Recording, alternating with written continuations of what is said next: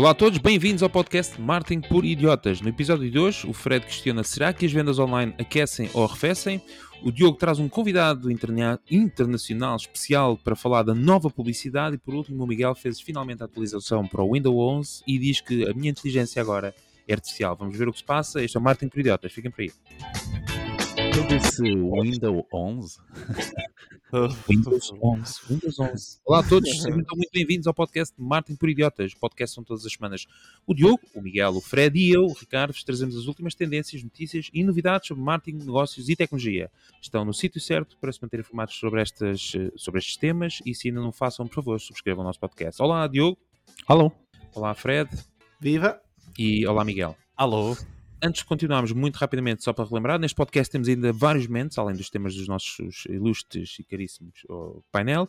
Temos um momento do shoutout do Twitter, onde vamos anunciar todos os novos subscritores da nossa conta do Twitter, Martin Idiota, que é também onde podem interagir connosco, e as, as rapidinhas, eh, que ao contrário do que possam pensar, são apenas as notícias mais importantes da semana em formato rápido, e por último, poderosíssima e sempre útil, ferramenta da semana.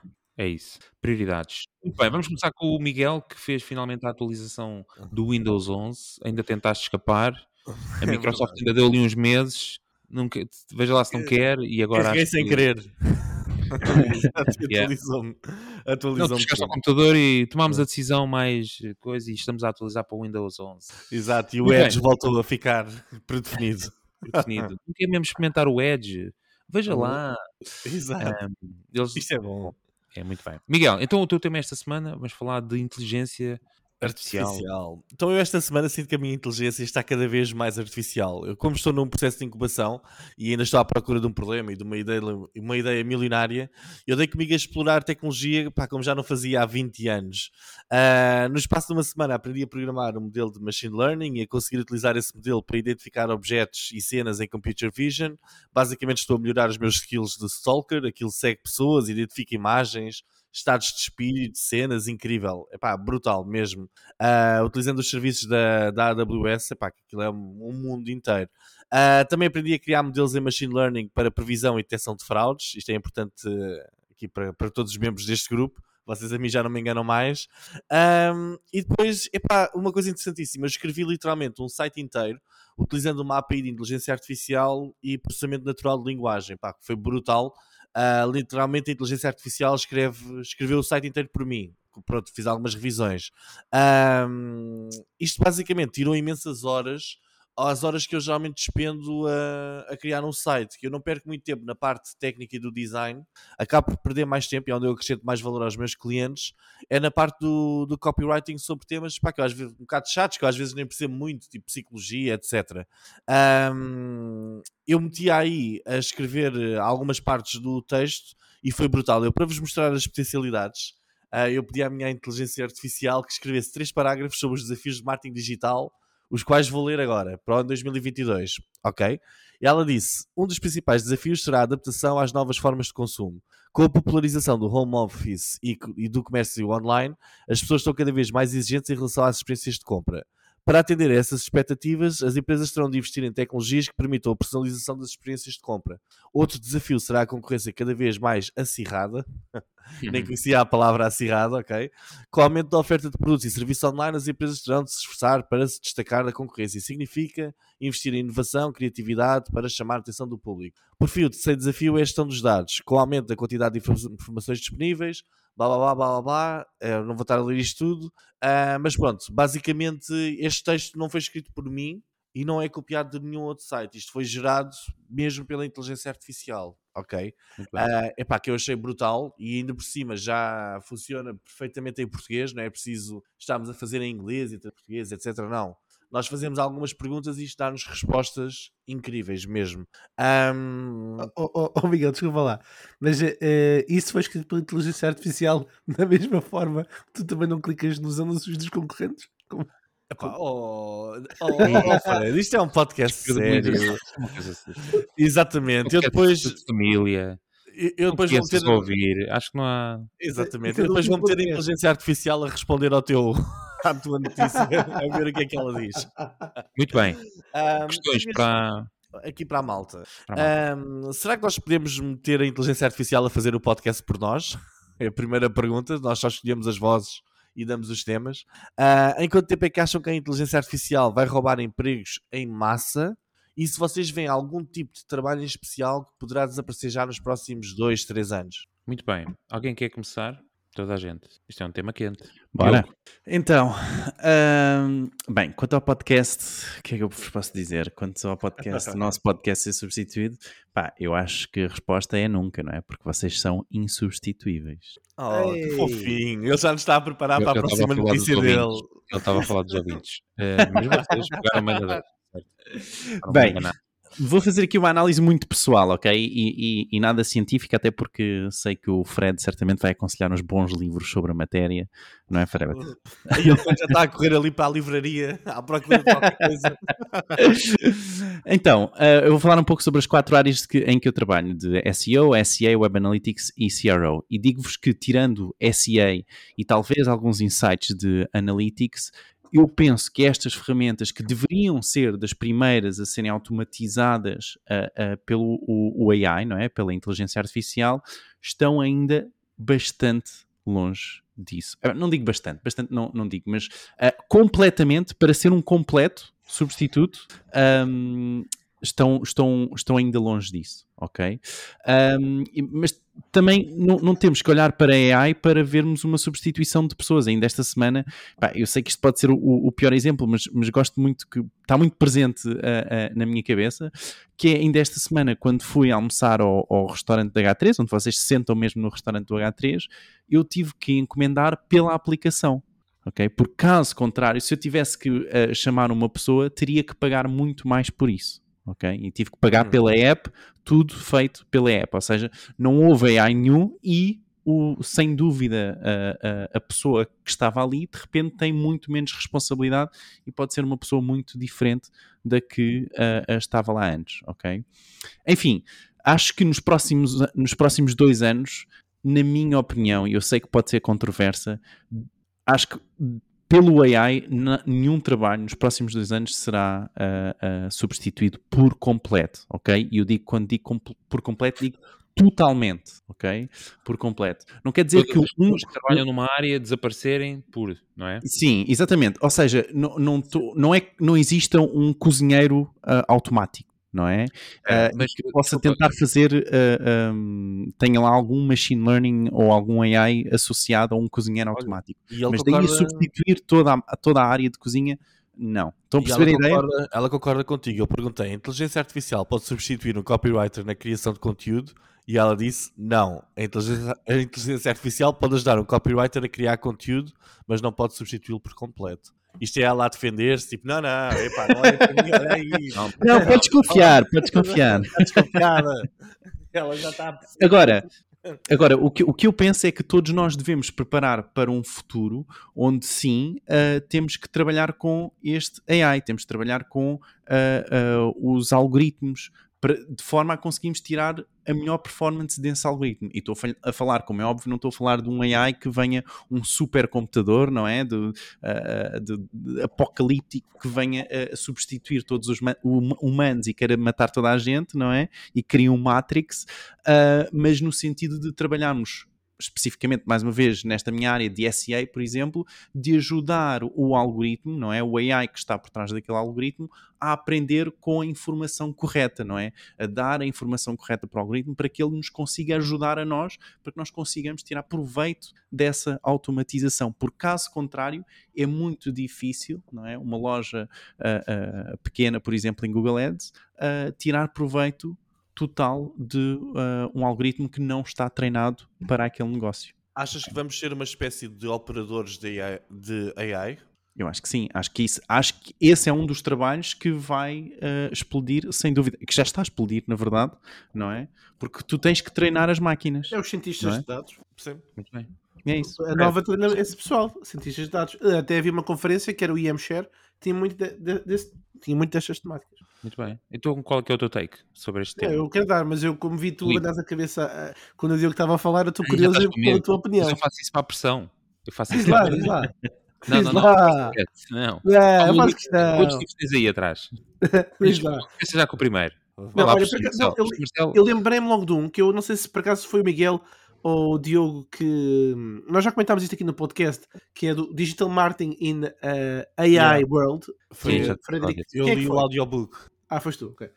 Um, pronto, nós já tínhamos falado aqui deste, que é um bom livro focado em uh, pay-per-click, mas existem vários. Agora há um recente, uh, quem sabe teremos aqui um dos, um dos autores, do Futureland, também toca no- nestes tópicos. Um, a Google diz que alguns dos trabalhos que vão ser difíceis de substituir no futuro será o, o próprio gestor de recursos humanos, escritores, uh, cientistas, psiquiatras, pessoas que organizam eventos. Talvez, talvez sim, talvez não. Não sei. Uh, eu em 2021, uh, em junho, escrevi um artigo no meu blog chamado O Próximo Passo da Google na Inteligência Artificial.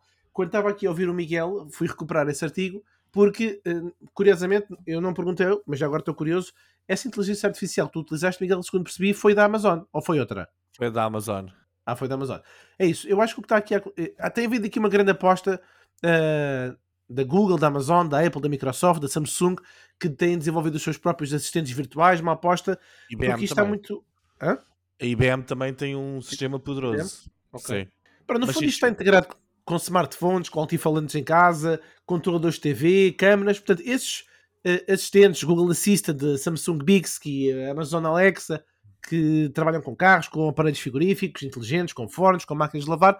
Quer dizer, agora estou aqui a focar um bocadinho no assistente virtual, porque é aqui um, digamos assim, um conector entre aquilo que o, o ser humano deseja e depois aquilo que as- os algoritmos vão executar.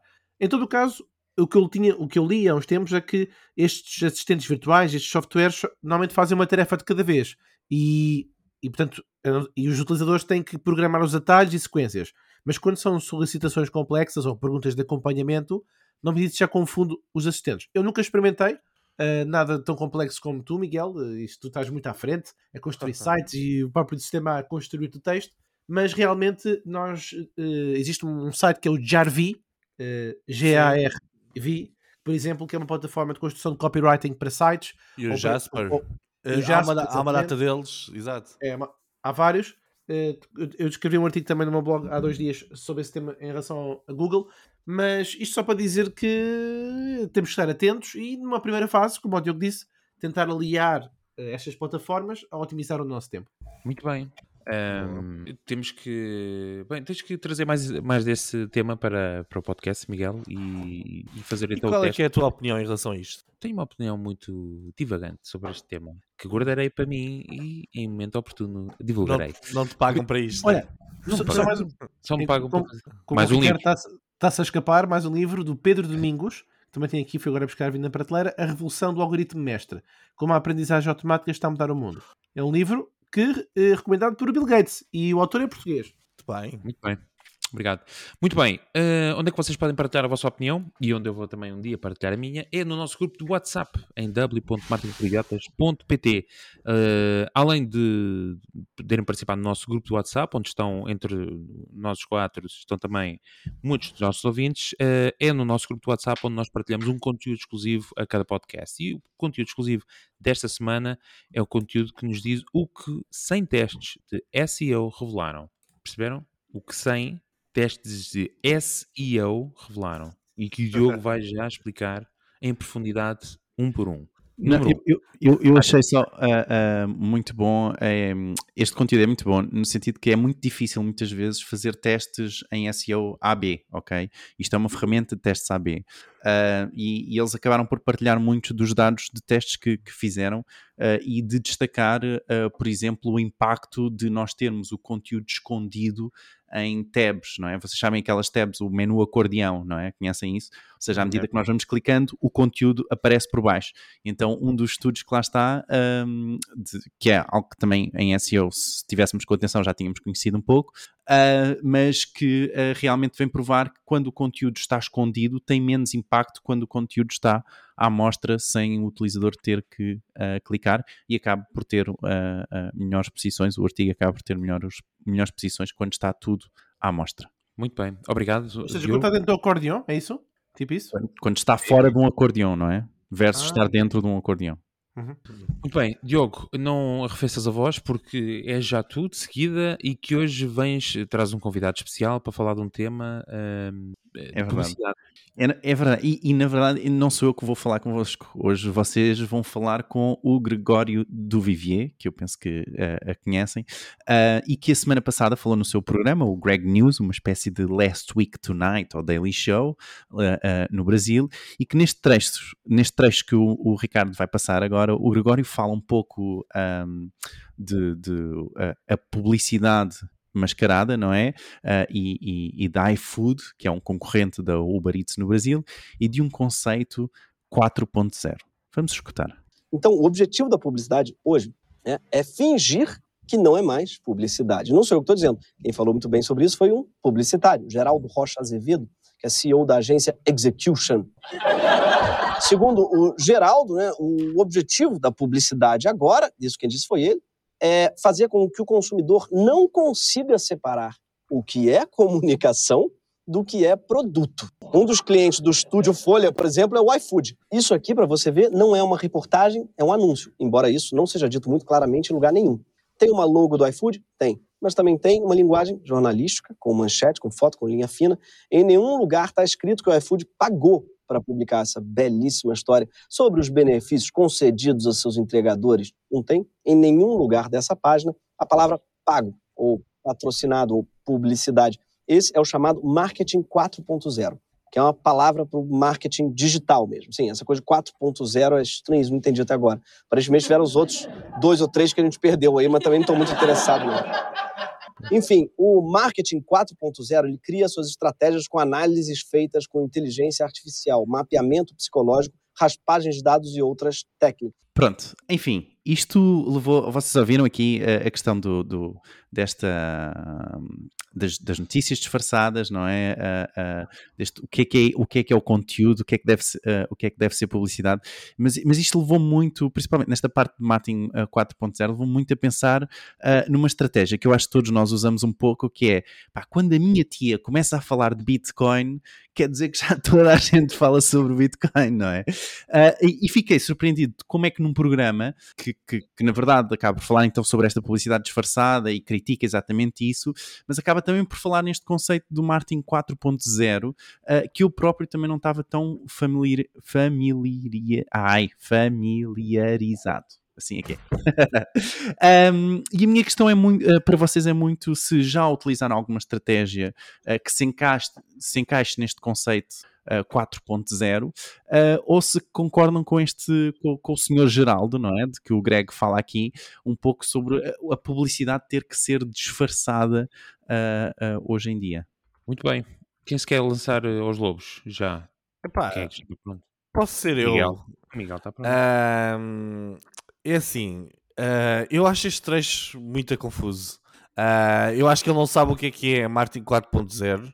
Uh, eu acho que isto parece assim um. É pá, um clipe que podia ter sido lançado em 1970, 80. Uh, eu acho que a publicidade mascarada já existe pá, desde sempre, desde que desde que a imprensa apareceu, uh, desde que a televisão apareceu, na rádio, etc. No cinema eram os carros e as marcas que apareciam em determinados filmes, etc. Isso aí é publicidade disfarçada, segundo o que o homem, que o homem está para aqui dizer, não é? Uh, na imprensa chamava-se a public reportagem, que aparece uma, um artigo que parece uma, parece uma reportagem, não é? Também vemos isso em alguns sites online que também fazem esse tipo de, public reportagens, não é? Em televisão chama-se soft sponsoring, que por vezes aparecem algumas marcas estão ali presentes e nós estamos a ver anúncios que não são anúncios, mas estamos a ver pessoas a interagir, até nas telenovelas aparece muito, etc. Uh, ah, epá, eu não, eu não consigo perceber onde é que o homem está a querer chegar, qual é que é a ligação com o marketing 4.0. Epá, quando o marketing 4.0, pelo menos a ideia que eu tenho é ser mais customer centric, o cliente no, no centro disto tudo, aplicar tecnologia, inteligência artificial, etc. Epá, eu não consigo ver a, a ligação. Eu acho que ele está a tentar ser aqui um sensacionalista. Pronto, tá, também isto é entretenimento, não é? Um, eu comparo este tipo a outro tipo que eu trouxe de um clipe que eu vou pedir ao Ricardo para passar aqui no instante. Se chama Lucifer. No vídeo da Cinderela se chama Lucifer, o gato. Lucifer? Lucifer? Lucifer, o diabo. A quem você acha que a Cinderela chamava na sala da sua casa quando ela dizia: Lucifer, come to me. Satanás, vem a mim. Ou seja, epá, eu comparo este tipo de. Ele está ali a misturar conceitos, não tem nada a ver umas coisas com as outras, está a criar uma coisa muito sensacionalista. Epá, eu acho uma Mas, loucura ó, autêntica. ó, Miguel, ó, Miguel, não vejas tanto sobre o que é que ele está a comparar e na falha dele comparar ou, ou, ou não. Mas o que é que tu achas em termos desta estratégia? Já usaste, ah, ou, ou tu usas esta, esta algo que se encaixe mais no marketing 4.0? hum, ou- A- nível de, de criação de, de publicidade disfarçada em conteúdo. Epá, não, eu, a nível, portanto, tens, tens esse, esse ponto, não é? Que há, há esse ponto da, da publicidade disfarçada como conteúdo, que também podes dizer se andas, Eu o que é que andas isso- a fazer.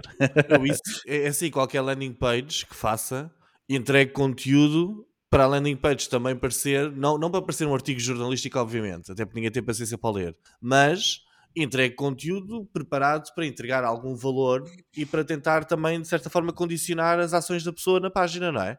E esse, e esse Ah. conteúdo já é gerado automaticamente eh, por eh, algum. Não, só, só fiz agora neste, neste último site que fiz, tinha de meter umas partes mais maçudas, mesmo para explicar um bocadinho melhor os serviços que eles estavam a prestar, etc. E os benefícios que os serviços tinham.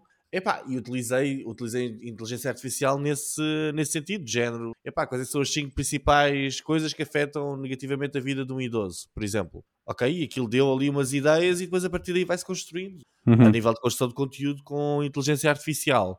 A nível de publicidade com inteligência artificial, ah, epá, ainda não, mas mesmo a criação de headlines, etc., já podes considerar como uma. Não é? A criação dos anúncios serem feitos por inteligência artificial já se pode considerar marketing 4.0.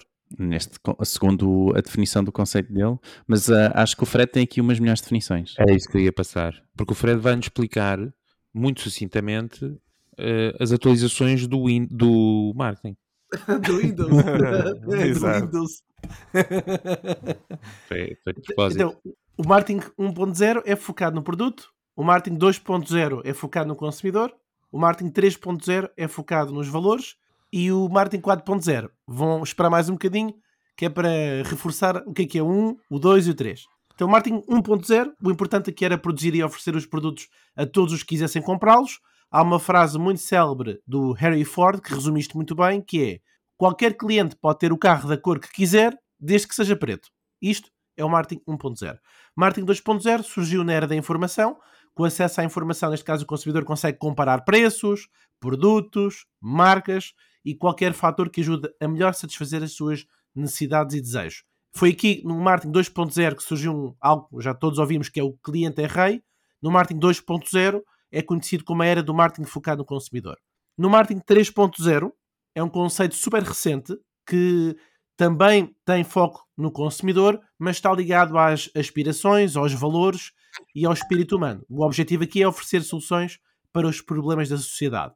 No marketing 3.0 é conhecido como a era do marketing focada na participação, na globalização e na era da sociedade criativa. No marketing 4.0, 4.0, antes de passar aqui à- breve definição, três livros, três livrinhos. É verdade, três livrinhos. Pode ser que dos três retenham um. Um es- escrito por quatro autores portugueses, chamado E-Business e Economia Digital, que é um livro que tem uma tónica mais académica, mas é muito interessante. Uh, os autores são vários: Pedro Isaías, Ivo Dias de Souza, Luísa uh, Carvalho e Braulio Alturas. Depois, o livro que dá mote àquilo que é o Martin 4.0, escrito por Philip Kotler, o pai do Martin, e dois consultores da Indonésia. Isto é verdade. Que eu não vou. Uh, soltar- Quer dizer, vou tentar fazer o nome, mas depois é. Não, não, não, não vou. Uh, E um último que eu vou deixar para daqui a bocadinho porque foi o meu preferido. Mas o Martin 4.0 foi evangelizado então pelo Philip Kotler, num livro que tem o mesmo nome, e é um conceito que reflete a sociedade na era digital. É a única diferença.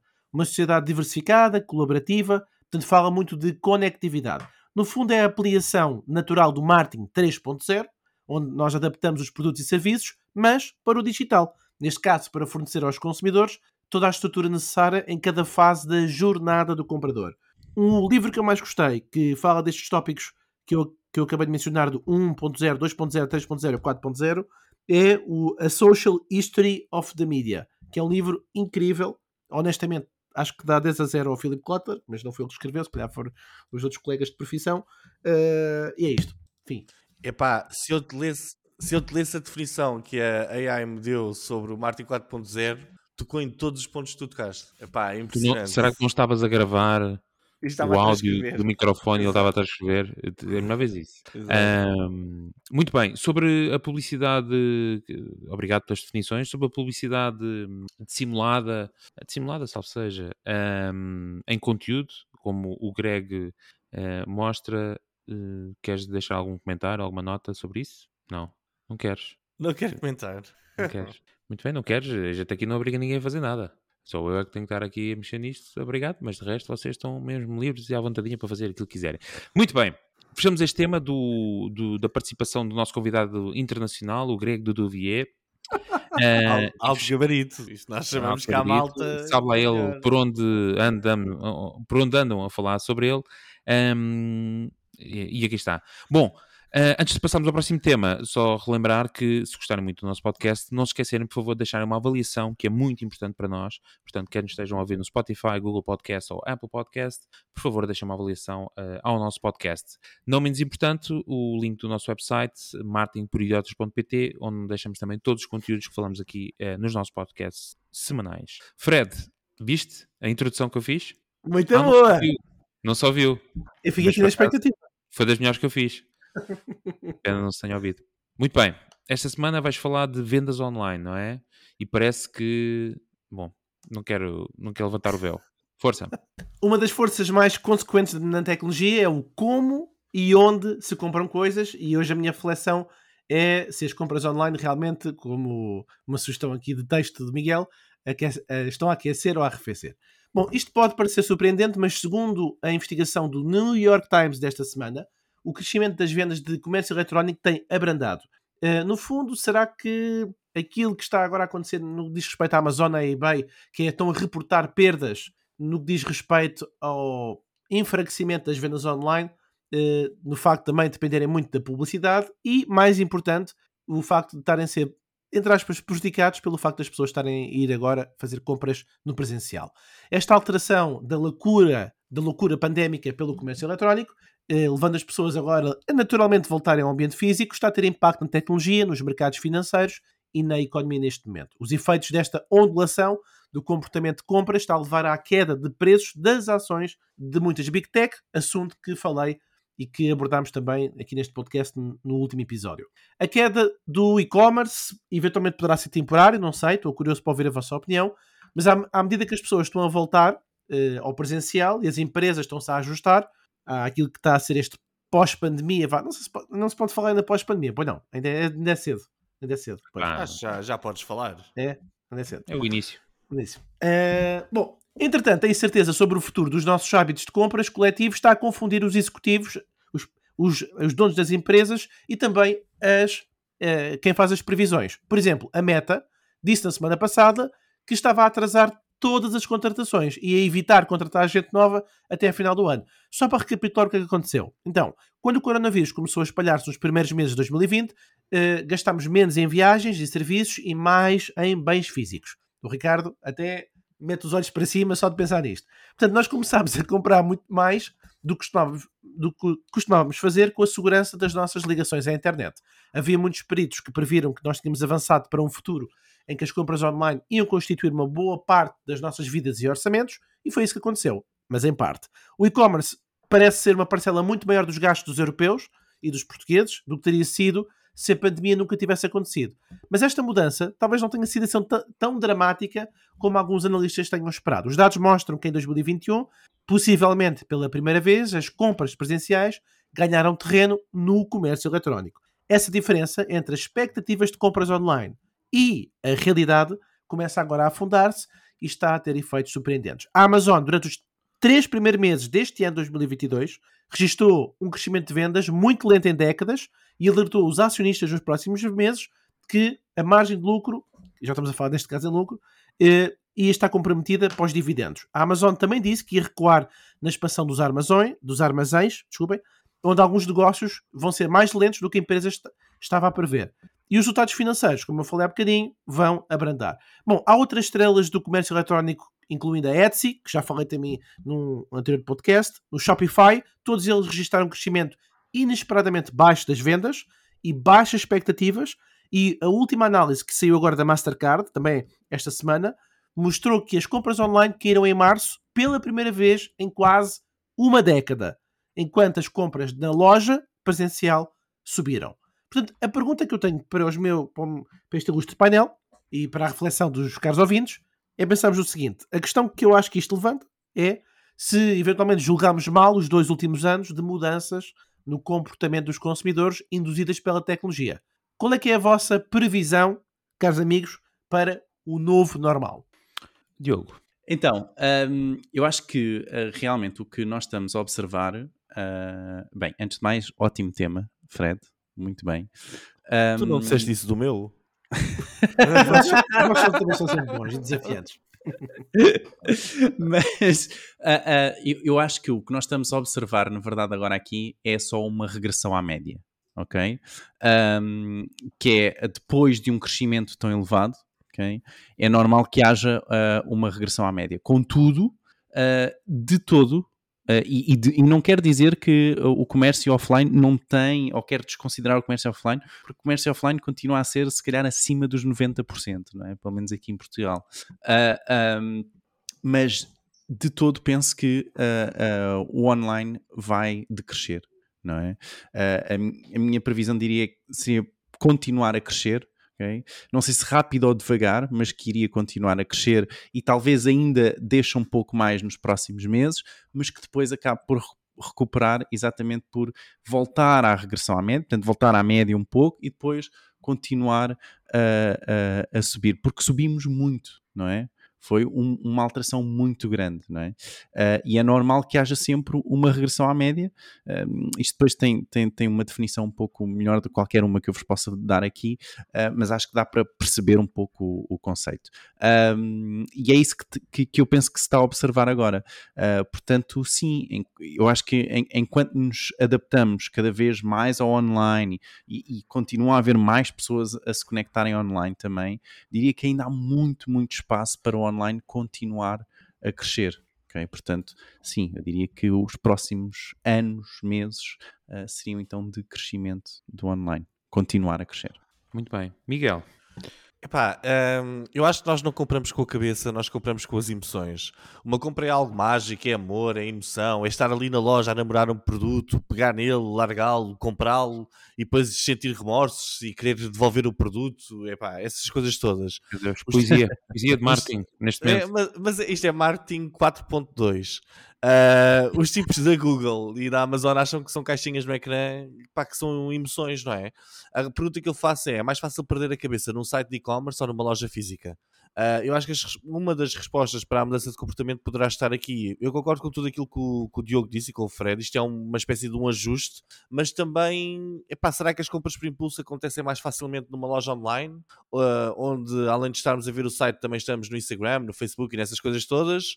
Ou deixamos mais fácil levar mais facilmente pelos impulsos ao vivo? Ok? Eu penso que as grandes big techs já perceberam isto, por isso é que eles estão a tentar criar estas ideias de one click buy, não é? Aquele botãozinho em que clicas no botão e já compraste, um, porque eles querem tentar trazer esta ideia do impulso para o online como uma forma de, de, mais crescimento, ok?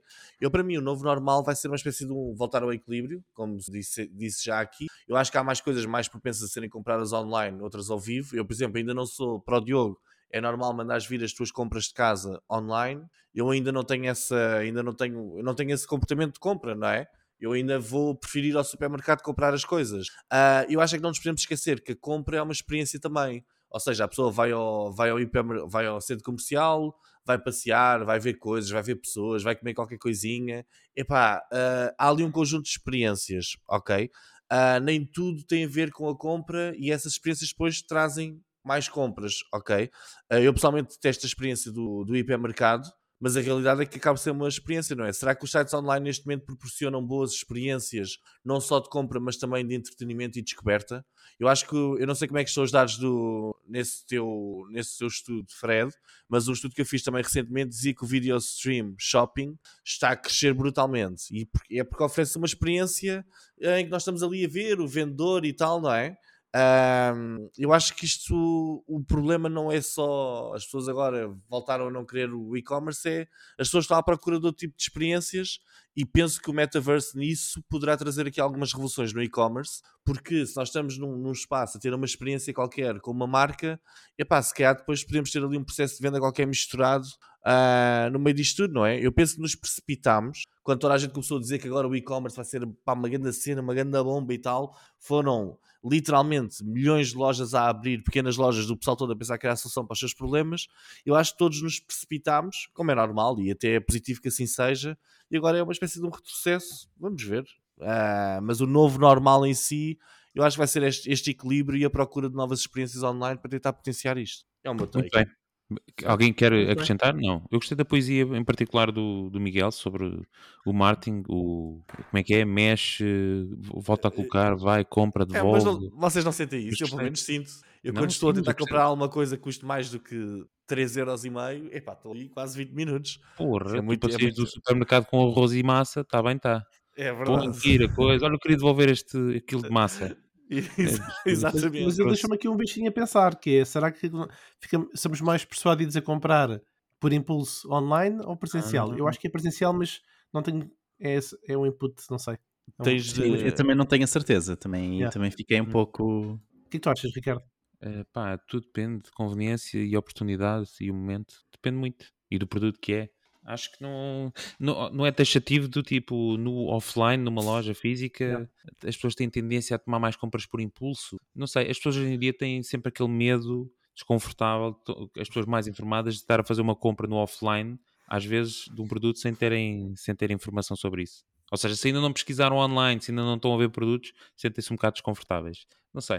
Uh, deixo, deixo hum. para os nossos ouvintes uh, a opinião. O que, vocês acham, o que é que vocês acham? Nós esperamos. Eu, eu, até, eu até digo mais, Fred. Tu, quando fores com a tua mulher a uma loja de roupa para bebés, tu vais não, ver se isto é aí, online. Eu... Vais ver se isto é online ou é offline. Não, isso eu tenho certeza. comprará o impulso online.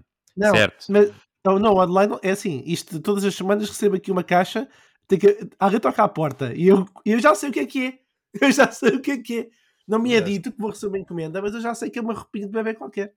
Online online. Mas, mas não, mas o presencial tu é esquece. Se, se, passamos por uma loja, pronto, já sei que tem que entrar. Caraças, pá. Mais ao presencial. não, mas, mas repara, mas, mas, mas, repara, o presencial se calhar acontece com muito menos frequência do que o online, não é? Ou seja, tu quando ah. estás em casa, se calhar há muito mais propensão para estares no, no telefone e vais vendo uma roupinha ou outra, não é? Certo. Portanto, e, Por isso é que os shoppings estão a tentar reinventar e perceber qual é o espaço, como é que podem fazer para atrair precisamente as pessoas que não seja só para as lojas, não é? Por isso é que já começam a ter grandes espaços de entretenimento para tentar e ter um mix Os sítios para os miúdos, para os miúdos estarem a brincar e não sei o quê. Eu, acho, eu quero ouvir aos ouvintes. Eu também. E por isso é que estávamos à espera, fez aqui um compasso de espera para ver se qual é o primeiro a chegar.